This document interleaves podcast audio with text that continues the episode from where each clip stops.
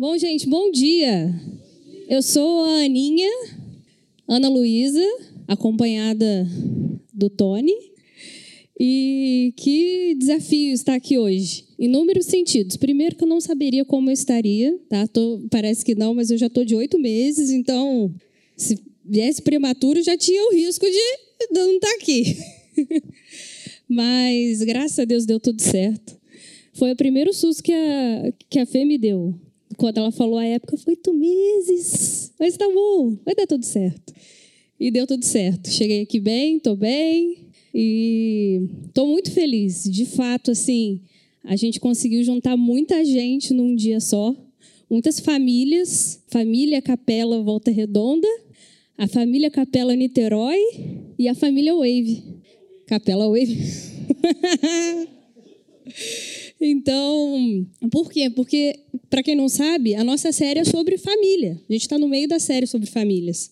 Então, juntar tantas famílias num lugar só, sendo que a família Capela tem várias famílias, enfim, vários desdobramentos. Outra coisa que a Fê já me deu outro desafio é que dentro dessa série de famílias, ela me chamou para falar sobre filhos.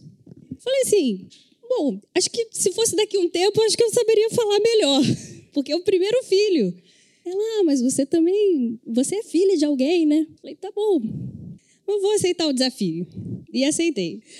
Então, assim, para quem não acompanhou, a abertura que foi com o Fabinho, ele falou sobre a família de Jesus, falou um pouco da genealogia de Jesus e de uma forma diferente, no sentido de os acertos e os erros daquela família. De tantas pessoas que se envolveram ali e que pareciam que tinham desvirtuado do caminho, mas que, mesmo com todos os erros daquela família, todos os, os problemas, não impediu do Messias vir por aquela linhagem e redimir não só aquela família em si, mas toda a humanidade. Então, é um, foi uma visão da genealogia de Jesus muito diferente. E a Fê, na semana passada, falou um pouco sobre casamento. E ela falou um conceito que me chamou muita atenção. Ela quis focar no casamento saudável. E como que é importante a submissão mútua. A gente só fala que a esposa tem que ser submissa. Mas para o esposo, quer ser mais submisso à esposa do que amar, amá-la como Cristo amou a igreja, ao ponto de dar sua própria vida por ela? Então, isso é submissão mútua, que deve existir no casal. E voltando ao Fabinho, ele falou uma coisa muito interessante que eu quero pegar aqui como gancho. Ele, ele é professor de história, né? Ele é professor de alguma coisa. Eu sabia, pelo jeito que ele já estava falando ali, didática impecável. E ele falou uma frase, uma, um conceito é núcleo familiar ocidental. A gente vive, cresceu e vive no Ocidente, essa parte do globo. O que é diferente do Oriente, que é Oriente Médio, Ásia, de onde de fato vêm as histórias que a gente lê aqui na Bíblia.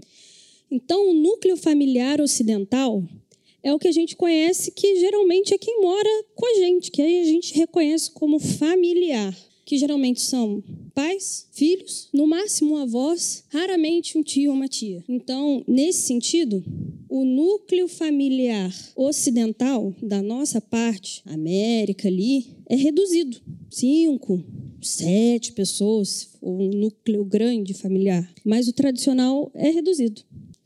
Mas aí, quando a gente vai para o oriental, que é o que a gente vê aqui, é evidente que Jesus não era família só com os irmãos e a mãe dele e o pai dele, porque ele andava com muitas pessoas. Na verdade, certa vez, quando Jesus estava em meia multidão, chegam para ele e falam assim: Sua mãe e seu irmão querem te ver. Tipo, devia estar aquela, aquele mar de gente.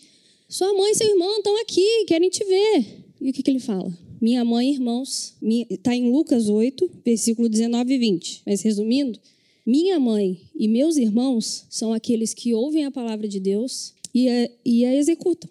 Então é nítido. Ele não era só família com seus familiares de sangue próximos, mas sim aqueles que andavam com ele eram de fato sua família. E também uma coisa interessante que o Fabinho falou, quando ele falou dessa genealogia de Jesus, é que naquela época era valorizado muito o sentido de quem você era filho, mas não só de quem você era filho de quem era seu tatara, tatara, tataravô. Hoje eu ouvi isso do Marcelo.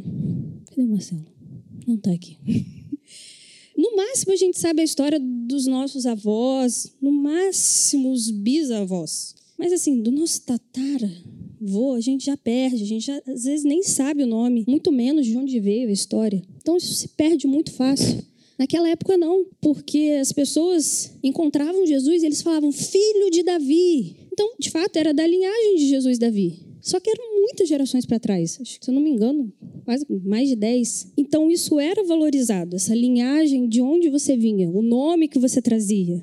Muito diferente de hoje. Hoje a gente se reduz ao nosso pequeno núcleo que vive na nossa família. Dificilmente considera família quem não mora ali na nossa casa, quem não é nosso familiar de sangue. E quem de fato era nosso familiar de sangue, que já ficou muito para trás, a história se perde. Mas, de novo, estou aqui para falar de filhos. Então, fui perguntar para a Bíblia o que, que a Bíblia fala de filhos. Não no sentido poético que a gente lê no Antigo Testamento, é, os filhos da juventude são como flechas. Não, eu queria saber assim, relacionamento pai e filhos. O que, que a Bíblia fala? Aí eu fui para o Novo Testamento. Basicamente, tem duas passagens só as mesmas, as duas de Paulo, e as duas a mesma coisa escrita de formas diferentes. A primeira está em Colossenses 3, versículos 20 e 21. Diz assim: Filhos, obedeçam seus pais em tudo, pois isso agrada ao Senhor. Pais, não provoquem seus filhos para que eles não fiquem desanimados. E é só. Em Efésios, capítulo 6, no início: Filhos, obedeçam aos seus pais no Senhor, pois isso é a coisa certa a se fazer. Honra seu pai e sua mãe. Esse é o primeiro mandamento com uma promessa. E essa é a promessa: se honrar seu pai e sua mãe, tudo vai bem com você e terá uma vida longa na terra. Agora, uma palavra para vocês, pais: não provoquem ira nos seus filhos pela maneira que os tratam, mas criem-nos na disciplina e na instrução que vem do Senhor. Perceberam que é a mesma coisa? Escrita de forma diferente. Aí eu falei, tá bom, é isso que eu tenho para falar. É isso que deixaram de instrução, então é só isso. Mas aí eu fiz uma pergunta um pouquinho diferente. Eu perguntei o que, que a Bíblia fala sobre isso. E aí eu resolvi mudar a pergunta e me perguntar: mas o que Jesus fala disso? O que Jesus fala desse relacionamento de pais e filhos? Bom, Mateus 28, versículo 19 e 20. Está falando alguma coisa de filhos aqui? Peraí, acho que é isso mesmo. 19 e 20. Aqui na minha versão está um pouquinho diferente do tradicional, mas está falando. Enquanto vocês estão indo, ou nas mais tradicionais, ide, Façam discípulos de todas as nações, os batizando em nome do Pai, Filho e Espírito Santo, ensinando eles a obedecerem tudo o que tenho ordenado a vocês. E não se esqueçam disso, eu estarei com vocês todos os dias até o fim dos tempos. Por que, que eu li essa passagem? Porque, de fato, a relação mais próxima que a gente tem de pais e filhos no meio cristão é o discipulado. Não sei se vocês já pararam para pensar nisso, mas a relação que a gente tem na igreja mais próxima de pai e filho é o discipulado. Primeiro, porque é uma relação de aprendizado mútuo. Os pais sabem, eles aprendem muito com os filhos.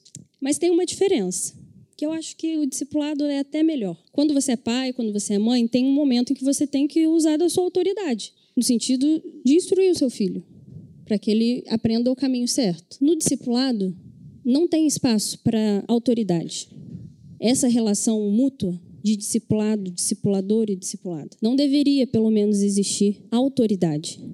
Por que, que eu digo isso? Isso pode chocar alguns de vocês que já podem ter vivido um relacionamento de discipulado num, num contexto cristão diferente. Mas aqui na capela, eu não enxergo a gente vivendo algum um tipo de contexto de liderança em que a outra pessoa é como se tivesse responsabilidade ou mesmo é, domínio espiritual pela sua vida, como se você tivesse que per pedir permissão para a pessoa que te discipula para cada passo que você vai dar. Por que, que eu digo isso? Não sei se você está lembrado, mas no Antigo Testamento, para ter contato com Deus, era um, um trabalho árduo. Era uma pessoa que, numa determinada época, depois de fazer vários rituais e sacrifícios temporários, tinham que ser renovados com o tempo, ia até o Santo dos Santos e tinha o contato com Deus. No Novo Testamento, Deus não deixou de ser soberano, mas Jesus ele nos ensinou a orar de uma forma muito específica, começando por Pai Nosso. Então, todas as vezes que a gente ora Pai Nosso, a gente está num pé de igualdade nós somos irmãos, de fato, filhos do mesmo Pai. Nós temos o mesmo acesso ao Pai. Não tem uma oração que vai mover os céus de forma diferente. Não tem alguém que, se você pedir para ser o seu companheiro ali de jornada, o seu discipulador, que ele vai ter um contato com Deus diferente. Porque somos todos irmãos, somos filhos do mesmo Pai. O acesso agora é o mesmo. Então, assim, eu nem chamei aquilo que eu falei, que talvez vocês tenham vivido em outros locais, uma relação de domínio espiritual. Eu nem chamei isso de discipulado, porque de fato não é. Eu e você temos o mesmo acesso ao Pai, mas se você acredita que tem alguém que se importa contigo e que tem uma visão saudável e razoável do Evangelho e você quer compartilhar sua vida com ela, seus problemas, seus planos e até ouvir conselhos, isso é discipulado. Isso é válido. Isso traz, como diz Gustavo, meu marido, é vida na vida. Ele faz assim, é vida na vida. Que é tipo, ombro no ombro, todo mundo na mesma altura e andar lado a lado, junto. Então, isso sim deveria ser o discipulado no contexto pós-Jesus. De fato, se mergulhar naquela pessoa que está ali caminhando com você, vocês juntos trocarem e se tornarem muito íntimos numa relação de discipulado, que, de novo, é o mais próximo que a gente tem de um relacionamento com, com pai e filho, no contexto cristão. Mas voltando à questão da família em si, que a gente tem uma concepção mais família de sangue, é muito bom quando os nossos próprios pais ou os nossos irmãos são de fato os nossos discipuladores. O Gustavo e o Igor, eles vivem uma relação bem, bem bacana de se ver. Eles se trocam, eles trocam áudio o dia inteiro no WhatsApp. Um mandando coisa de casamento para o outro, ele mandando coisa de gravidez para o outro vão trocando figurinha e vão se ajudando ali. Então eles têm uma relação de discipulado entre irmãos que é muito muito lindo de se ver, de fato. Porque isso é um privilégio, quando os seus de sangue são os seus discipuladores. Mas da mesma forma que o Fábio falou aqui na abertura da genealogia de Jesus, que mesmo com todas as imperfeições e os escândalos que aconteceram ali naquela família, aquela família e a humanidade em si pôde ser redimida através da vida e da morte de Jesus. E da mesma forma, não ter tido ou não ter pais que te discipulam não te impede de viver esse relacionamento. Esse relacionamento de filho com alguém, ou mesmo de, num futuro, de ser um bom pai, de ser uma boa mãe.